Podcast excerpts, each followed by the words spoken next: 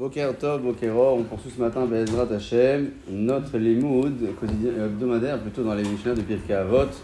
Nous nous situons au niveau de la 16e Mishnah du 5e chapitre. Perek He Mishnah Tetzain. Nous dit le maître de la Mishnah comme cela Kol Ahava Shei Teluya Bedavar, Batel Davar Betela Ahava. Un amour qui dépend d'une chose extérieure, on va l'expliquer de suite. Batel Davar, lorsque cet élément extérieur disparaît, Betela Ava, l'amour disparaît aussi.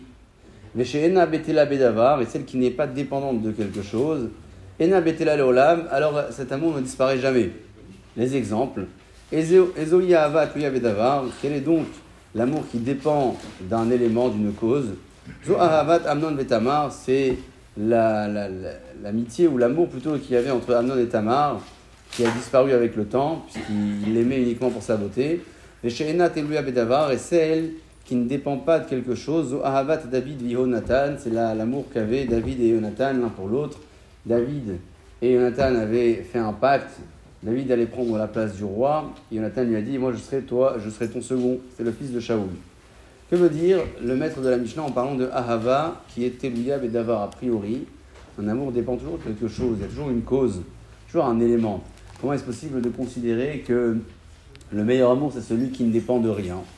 Il explique le commentaire du Yachin comme cela. Rotzelomar, Bedavar Emtsaï, lorsqu'on dit que ça dépend d'une chose, il s'agit d'un élément extérieur, chez Aneav, qui est extérieur à la personne même de celui qui aime, de, celui qui de, celle qui est aimée. Kegon, comme par exemple, Ahavat Adam les Métivo, lorsqu'un homme aime bien celui qui lui a fait du bien.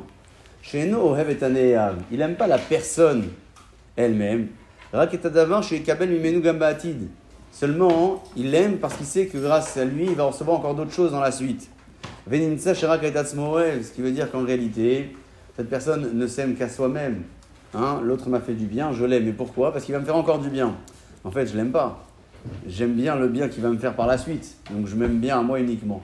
C'est ce qu'on appelle ici euh, aimer pour une cause extérieure. Ce n'est pas la personne elle-même, c'est ce que la personne va pouvoir m'apporter que j'apprécie. Ça veut dire qu'en réalité, je n'aime pas la personne, je m'aime à moi-même. Et ça, hein, c'est ce qu'on appelle, dans le maître de, le maître de la Mishnah appelle, un amour qui dépend d'une cause extérieure. Celle maintenant qui ne dépend pas d'aucune cause, rak beteva. C'est naturel, comme par exemple l'amour qu'a un homme pour ses enfants, pour sa famille, ou bien beaskel, dans tout ce qui touche à l'intellect, un homme qui aime bien hein, les, les, les, activités euh, euh, sages et intellectuelles, la crainte d'Akadosh euh, lorsqu'on lui demandera hein, pourquoi est-ce qu'il apprécie ces domaines, pourquoi il apprécie ça, et nous aider à la tête la il ne saura même pas expliquer le pourquoi du comment. Il ne saura pas expliquer pourquoi il aime ça. Eh bien, ça, c'est ce qu'on considère dans la Mishnah ici, Ahavash Enat Badavar effectivement, ça dépend de quelque chose.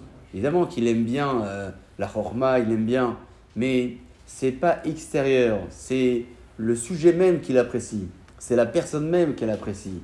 Ça, c'est ce qu'on appelle une ahavash enat euh, bedavar. L'exemple parfait qui est donné ici, c'est l'amour qu'avait David pour Jonathan. C'est pas un amour pour, euh, le, le, le, comment dire, l'activité que Jonathan allait apporter à David, parce qu'il allait lui seconder, pas du tout. C'était vraiment pour servir à Kadosh Baruch comme il dit le commentaire du Barthénora, les Hashlim, Retson, Konam. C'était vraiment pour servir et se compléter l'un l'autre en servant à Kadosh Baruch De Amarlo, Yonatan et David, Yonatan a dit à David, Atat Melech al Israël, toi tu seras le roi d'Israël, Va Ani Lechal Mishneh, moi je serai ton second. C'est ce que le maître de la Mishnah prend comme exemple pour définir un amour qui est indéfectible, c'est-à-dire qui ne disparaît jamais avec le temps contrairement à celui malheureusement qui dépend d'une beauté, qui dépend d'un service, qui dépend d'une cause extérieure à la personne que l'on aime, et eh bien malheureusement celui-ci est un amour qui ne tient pas, puisque lorsque la cause extérieure disparaît, l'amour également disparaît. On devrait euh, finalement, à l'issue de cette Mishnah, se poser les questions nous concernant. Est-ce que l'amour que l'on a pour les autres dépend d'une cause, dépend d'un élément extérieur, ou il n'a pas euh, de raison euh, valable. C'est aimer pour aimer. Et à partir de là, si on considère qu'on est dans cette euh, catégorie-là, on peut estimer que l'amour sera indéfectible et il tiendra avec le temps.